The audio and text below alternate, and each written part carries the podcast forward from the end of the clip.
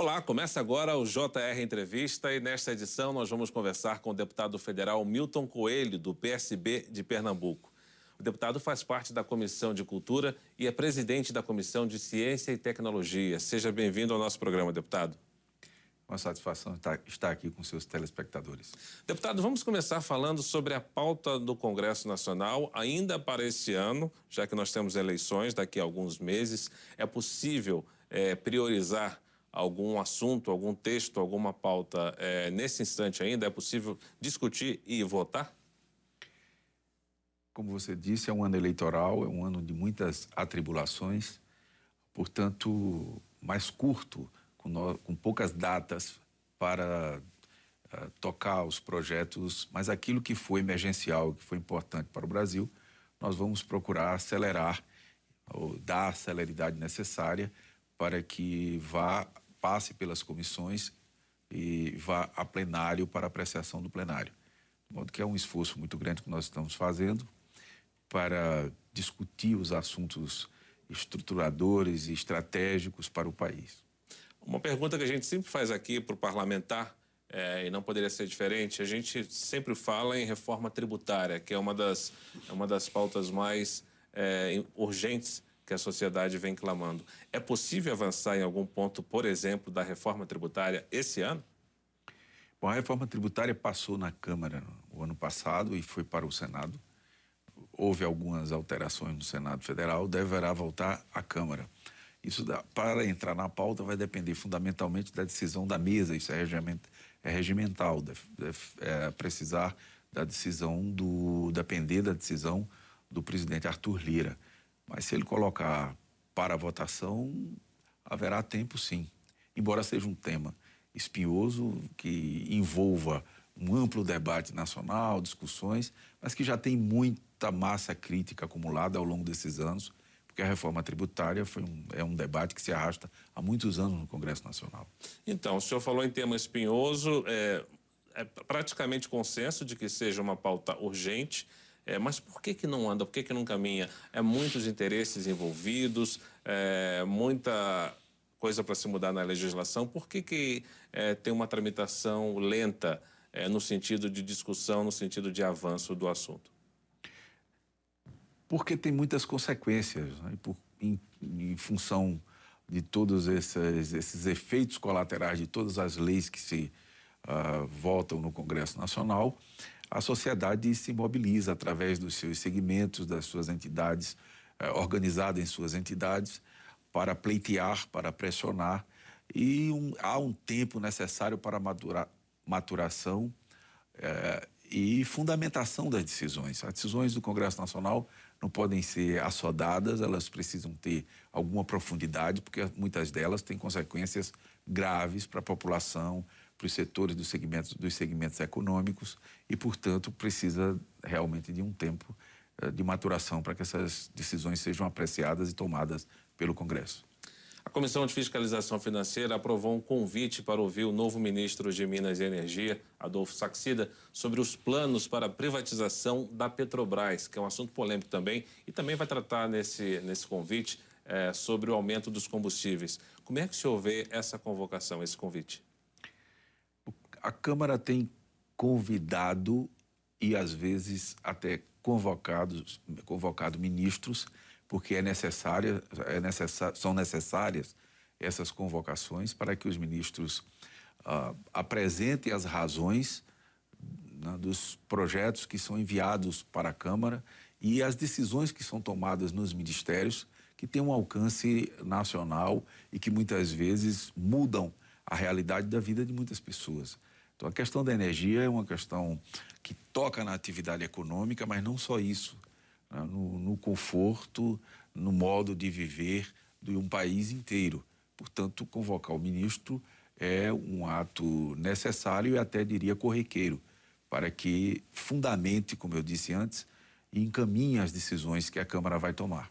Agora, deputado, o ministro assumiu já com, com vamos dizer assim, com muito ânimo, porque logo é, ao assumir o cargo, ele já fala em privatização da Petrobras. É um assunto bastante polêmico, é um assunto que tem resistência em muitos setores.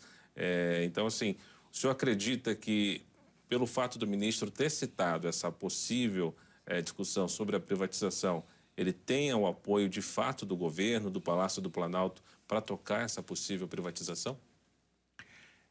O que eu posso dizer é que haverá uma mobilização nacional e uma reação da população uh, para enfrentar essa, essa iniciativa do executivo, do governo, uh, de privatizar a Petrobras. O Brasil vive hoje uma crise energética.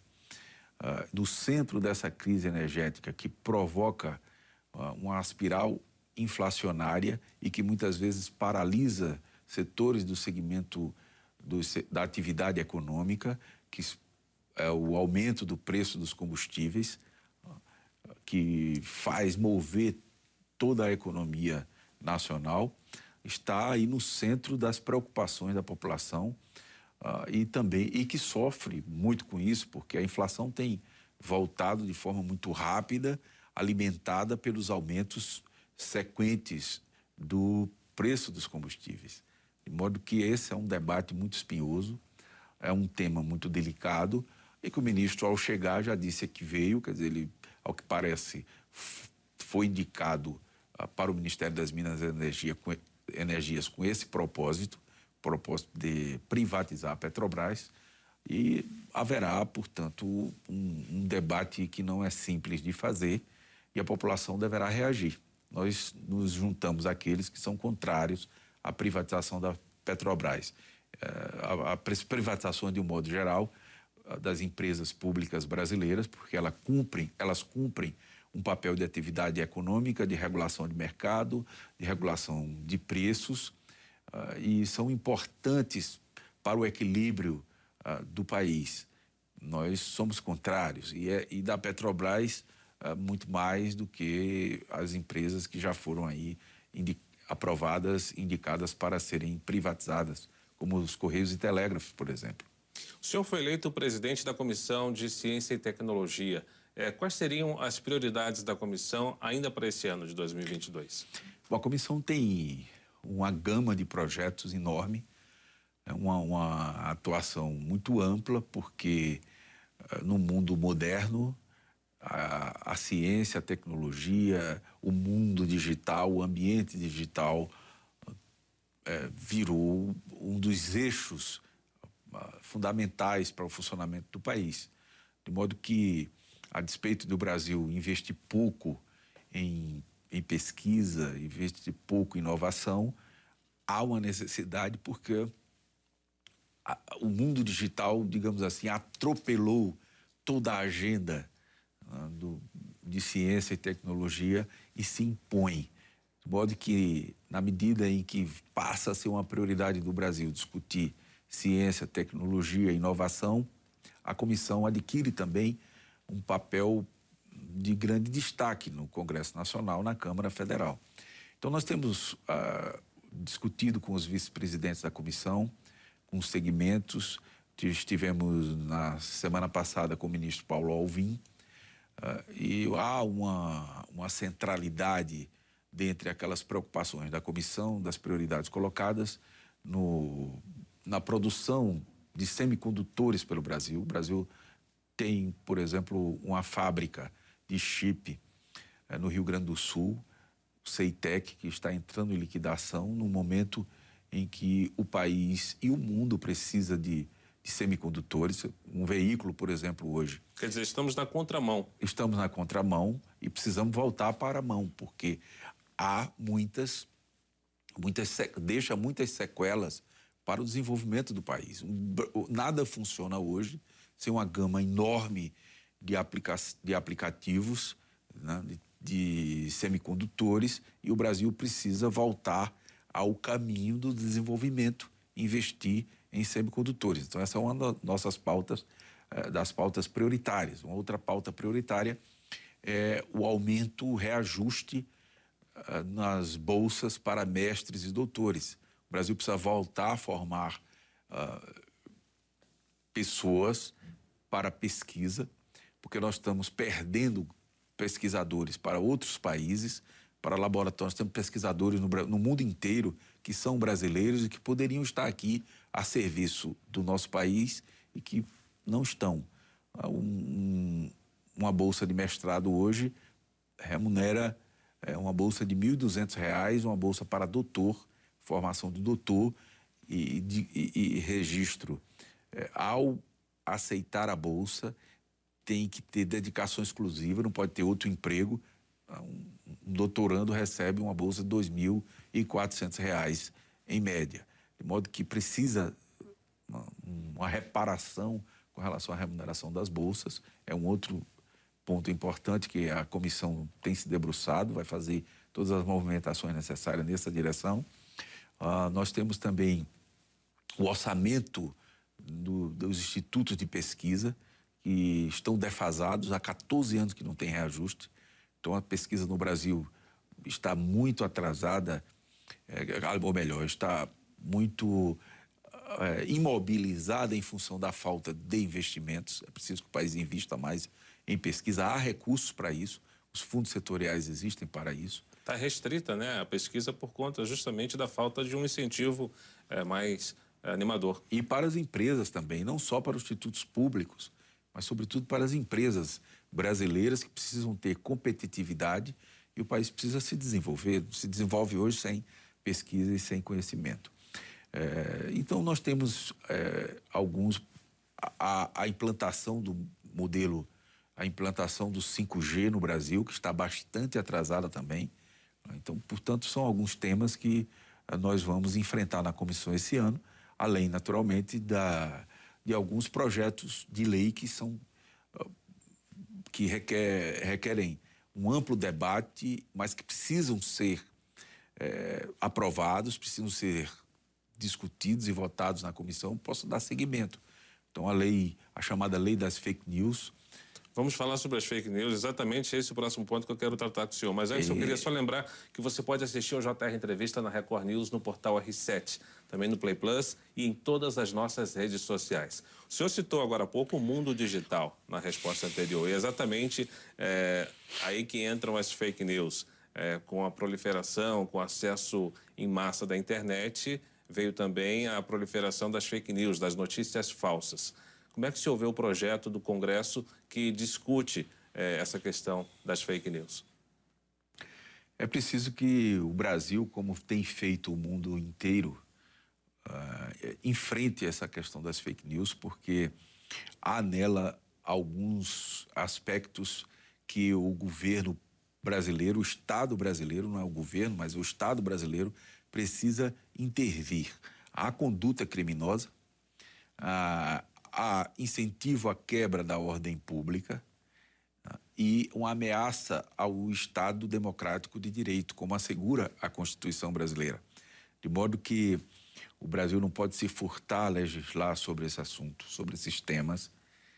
Ah, já há um projeto tramitando na Câmara, 2630, uh, cuja relatoria foi do deputado Orlando Silva e que talvez precise de alguns aprimoramentos, mas essa questão precisa ser rapidamente enfrentada. É uma gama de não apenas esses aspectos, mas outros também que não mencionei aqui, em função da brevidade da nossa entrevista, mas é, que precisam ser enfrentados e, esses, e essa iniciativa legislativa terá que ser apreciada pela Câmara ainda esse ano. O projeto não está na comissão hoje, porque é, cinco comissões de mérito têm conexão direta com esse projeto, de modo que ele será pautado no momento em que o presidente Arthur Lira criar uma comissão e designar um relator. Não já passou esse tempo, deputado? Porque a gente vai ter eleições agora em outubro,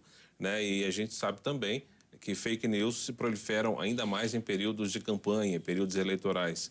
Não ficou para ontem essa discussão é, na Câmara? A discussão é para ontem, de fato, mas é, para, esse, para, esse, para essas eleições não creio que haja mais tempo hábil para isso. Nós teremos que enfrentar essa questão das fake news nessa eleição com os instrumentos de que a lei já dispõe hoje.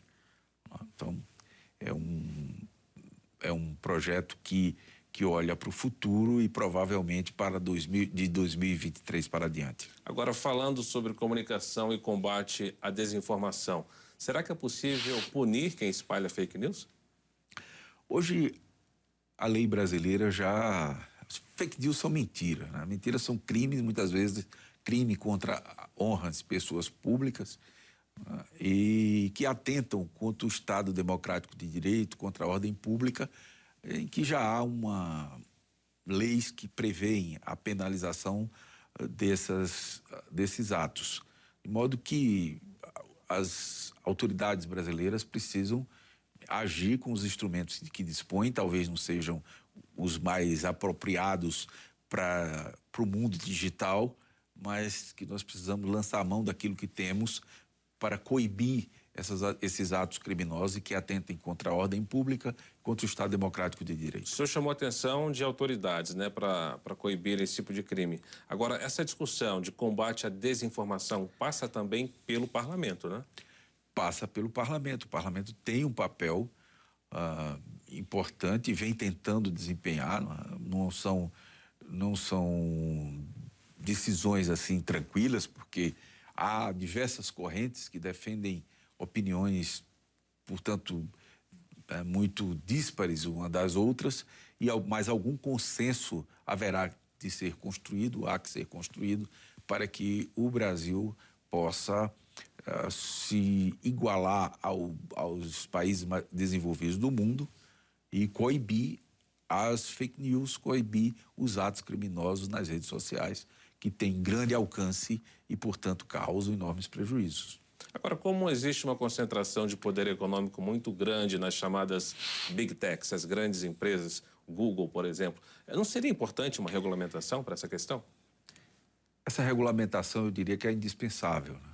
porque é, há um, um, mundo que produz uh, o conteúdo, produz as notícias, que são os offline, que precisam ser é, que se responsabilizam pelos conteúdos que produzem e há também aqueles que, se, que há a ver a responsabilização daqueles que veiculam. Então, uma, há um. A lei, já, o projeto que tramita na Câmara já prevê né, essa responsabilização. Acho que uma, uma palavra, se eu fosse resumir uma palavra, é responsabilidade o termo para que seja distribuído de forma equânime né, entre as big techs e as produtoras de, de, conteúdo e aqueles que veiculam as notícias criminosas através dessas plataformas. De modo que há um, um grande debate a ser feito. Espero que não demore tanto para que não continue a causar os prejuízos que tem causado até aqui. Agora, a inteligência artificial também é um tema é, que vai gerar muito debate é, nos próximos anos. Existe alguma perspectiva de, de da comissão é, para avançar nesse, nessa questão da inteligência artificial? Como tema, a inteligência artificial, artificial vem sendo debatida em diversas comissões, especialmente na comissão de ciência e tecnologia, mas não ainda, ainda não há é, um projeto que, digamos assim, condense toda a experiência necessária para regulamentar a questão da inteligência artificial no Brasil. É, é um tema que tá, está presente nas nossas vidas, no dia a dia, nas instituições, uh, nas academias, quer dizer, é um, um debate. Cada vez mais o, o, mundo e as pessoas vão utilizar, né, o, o mundo corporativo e as pessoas vão utilizar a inteligência artificial e, portanto, precisa ser regulamentada. O JR Entrevista vai para um pequeno intervalo. Na volta, nós vamos falar sobre o grupo de trabalho no impacto da pandemia de Covid-19. Nós voltamos em instantes. Já estamos de volta com o JR Entrevista aqui no estúdio, o deputado federal Milton Coelho, do PSB de Pernambuco. O senhor faz parte da Comissão de Cultura, deputado. Será que é possível ter uma ideia do impacto que a pandemia da Covid-19 teve, especialmente neste setor? Esse foi um dos setores mais é, que mais sofreram com, com, a pandemia e com a paralisação das atividades, porque hum, as atividades culturais ficaram muito restritas, restritas às, às transmissões né, pela, uh, pela internet. E os artistas sofreram muito. O mundo cultural brasileiro, como no mundo inteiro, é, sofreu muitas consequências em relação a isso. Não havia show, não havia cinema, não havia teatro. E, e continua ainda paralisado, porque a cultura não, não é um, uma atividade que se retoma assim, né? então vem aos poucos. Esse ano nós tivemos a pandemia até bem pouco tempo, o estado de calamidade pública no Brasil inteiro, uma, uma apreensão de toda a população, sem poder juntar muita gente, né? são espetáculos que, em geral, uh, juntam muitas pessoas e não estava sendo permitido, de modo que foi um dos setores uh, que mais sofreram com a pandemia. O senhor integrou o grupo de trabalho sobre exatamente o impacto da Covid-19. Já algum relatório, já alguma conclusão sobre esse grupo? Antes de mais nada, dizer que a pandemia também trouxe, além, claro, de muita dor, muito sofrimento às pessoas, alguns ensinamentos. E um deles é que o Brasil precisa se preparar para as próximas pandemias, ainda que elas não venham. Voltar a investir em vacinas, voltar a investir na indústria farmacêutica. Deve ser algumas metas e em pesquisa, como falei antes. Uh, nós não temos ainda um, um, relatório final do grupo de trabalho, mas estamos trabalhando nisso e algumas das, dos apontamentos são esses: a necessidade que o Brasil precisa se preparar para as, as possibilidades de novas calamidades desse, de pandemia que atinjam a população. Isso não está. A gente não pode achar que nunca mais vai acontecer. E o país precisa estar preparado e voltar a investir em saúde pública. Deputado, nós estamos em ano eleitoral, eh, estamos aí a menos de cinco meses das eleições e até agora não foi definido um nome para a chamada terceira via. O senhor acredita que ainda há tempo eh, de surgir uma, uma outra opção que não sejam as duas mais fortes que nós temos até o momento? Eu, eu entendo que o Brasil, o povo brasileiro, é, quer se livrar dessa polarização exacerbada, mas essa eleição será uma eleição polarizada. De modo que a terceira via não se viabilizou e não creio que a essa altura alguém vá conseguir galvanizar as forças uh, de centro para viabilizar uma candidatura viável que não seja as duas que estão colocadas aí do presidente Bolsonaro, que vai à reeleição, e do presidente Lula. Nesse meio tempo, na Câmara, ainda há espaço para discussão eh, de algum projeto importante, tendo em vista que nós estamos bem próximos da, das eleições, das confirmações das candidaturas?